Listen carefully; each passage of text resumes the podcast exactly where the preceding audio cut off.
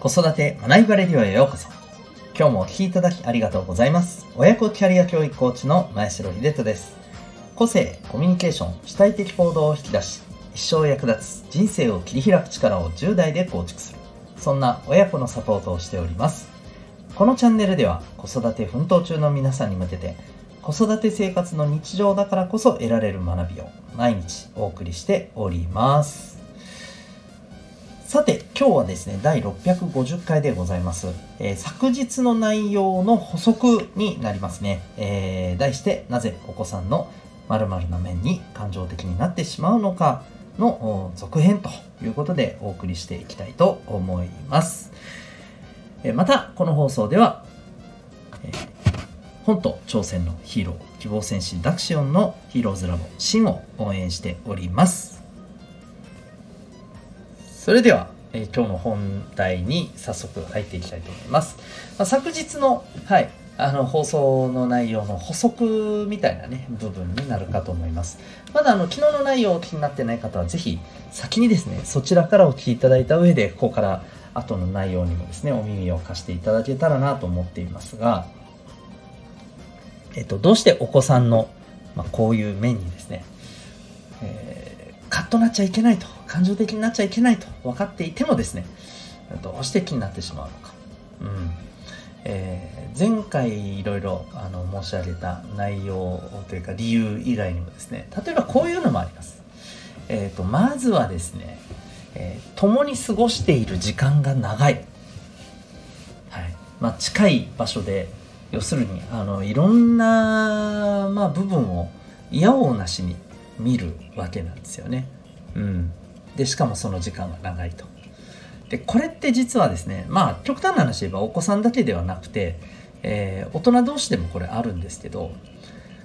ずっと一緒にいる時間が長いとですね、えーこれ特にやっぱり職場ではなくあのビジビジネスお仕事の場ではなくですねプライベート的な面で絶対にですねなんかこういうところどうなんだろうななんかこういうところ好きじゃないなって思える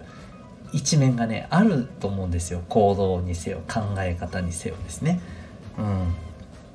うん。まあこういうことを知る知ってしまう。え機会っていうのがどうしたってあるわけなんですよね。はい。まあこれってあのほら例えばこうお互いね、えー割とあの普段はそんなに会うこともなくでも付き合っていてというカップルがいてその状態だとですね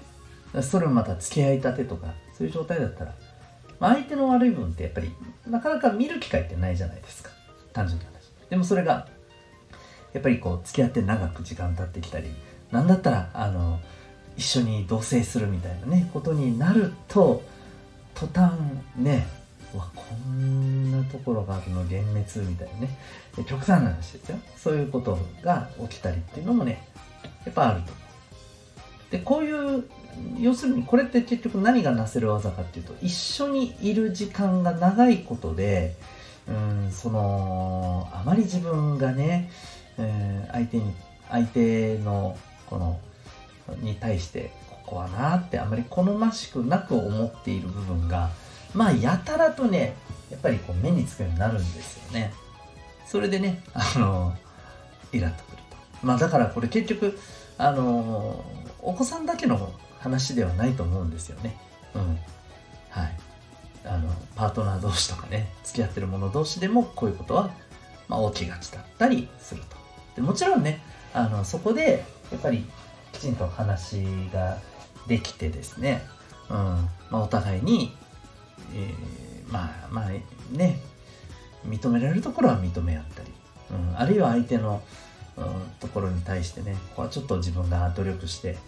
えー修正しようと行動やね、えーそういうところ改めたりみたいなねことはねまあできるじゃないですか。うん。ね。対話がしっかりあればね。うん。まあ、なので、あの、いずれにせよですね、やっぱり長く一緒にいる時間が長い存在、ん？長く一緒にいる時間、そうですね。な、え長い間一緒にいる時間があるという人にとってはね、あの、どうしたってね、いいところもいっぱいあるんだけどそれ以上なんかね悪いところにねめっちゃ目がいっちゃうっていうね。やっぱこれどうしてもあるんだよなというところがありますね。それでまあついもうイラッとするっていう土台が出来上がっちゃう、ね、というところだと思うんですよね。でただ、まあ、これもあらかじめね、えー、分かっていればですよ。分かっていれば、えー、こんな風に対応しようっていうこともね、えー、知っているあるいはまあ極端な話ですね。えっ、とあまりにもそれがね しょっちゅう目につくということであればこれひょっとするとねあの一緒にいる時間が本当に長すぎていわばなんだろうお子さんとだとお子さんとあまりにもべったりすぎると。いうのもあるかもしれませんよ。意外とね。うん。はい。だからこの辺のね時間を少しねやっぱりあえてちょっとあのずっと一緒にいるじゃなくてねお互いそれぞれの時間っていうのもあの結構ちゃんと取った方がねいいんじゃないかなと思いますけどね。はい、うん、であともう一つですねそうあのー、こうイラッとしてしまう感情的になってしまうのはですね、うん、これはもう圧倒的にパパさんよりママさんだと思うんですけどやっぱりね、うん、自分がやっぱりね大変なやっぱりこう体験をして出産されたっていうのがねやっぱりある分愛着ってのがやっぱどうしてもあるんですよ、まあ、極端な話を言うと、うん、あくまでね自分とこう子供血のつながりはあったとしてもでもやっぱり物事の考え方見方っていうのはやっぱり結局のところ違うんだよと別の人間なんだよっていうところをうんなんていうのかな理屈抜きの部分で えー、まあ正直理解できないというかしたくないって言った方が正しいかもしれませんね。うん、どうしてもそういうふうに受け止められない、うん、いわば愛着が過ぎるがゆえにですね、うん、やっぱりこの子は私ときっと同じように感じるはずだと。なのになぜみたいなね ところからなかなかね、えー、脱出できないんじゃないかなっていうところがねあると思います。うん、でえー、でこれについてはですねうんまあそうですねなんか、まあ、かなりのこう自分の中でのこう思い込みっていうところがかなり大きいのでやっぱこれを外していかないといけない。うん、で外していくためには、まあ、頭で学ぶというところと心で体験するっていうところとねやっぱり両方大切なんだろうなと思うんですよね。はい、でまあちょっと手前味噌ですけど、えー、このどうしても自分とお子さんっていうのはね、えー、まあこういうふうに、えー、同じ価値観を持つべきなんだみたいな、えー、ところをね持っちゃってるところをまずそんな自分に気づいて、えー、でやっぱりそこをどうそうですね自分で自分に対してそのものの見方っていうのをですね少しずつパラダイムシフトできるようなまあ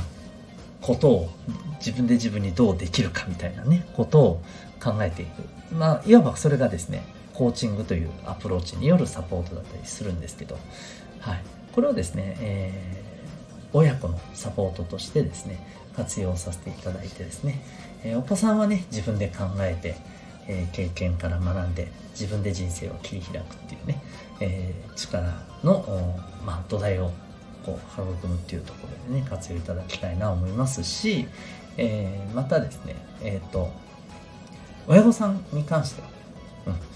やっぱりお子さんとのコミュニケーションのこともそうですし、え、またご自身のですねあり方自分と向き合うっていう時間も実はね非常に大切にしています。はい、自分と向き合うことですねえー、親御さんがですね、お母さんお父さんが、まあ、本当に自分の望んでる人生の構築に向けて生き生きと今以上にねあの生きるようになれば間違いなくねこれお子さんの気持ち精神面にも大きくね、